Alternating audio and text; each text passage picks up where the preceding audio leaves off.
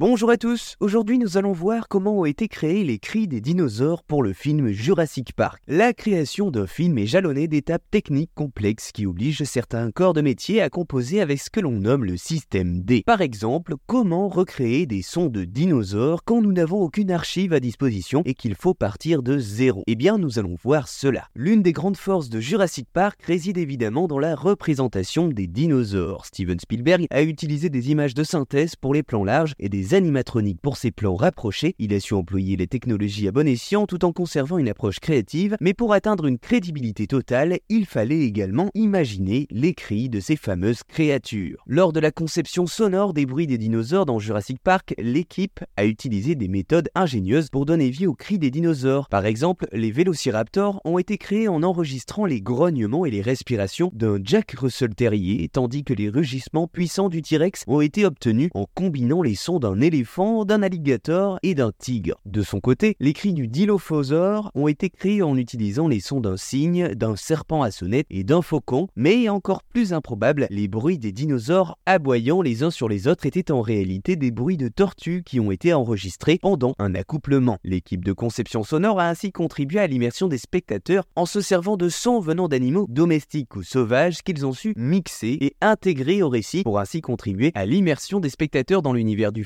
ajoutant une dimension supplémentaire à l'expérience cinématographique. Voilà, vous savez maintenant que les bruits des dinosaures que l'on entend dans Jurassic Park viennent en réalité de tigres, de faucons ou encore de tortues en train de s'accoupler.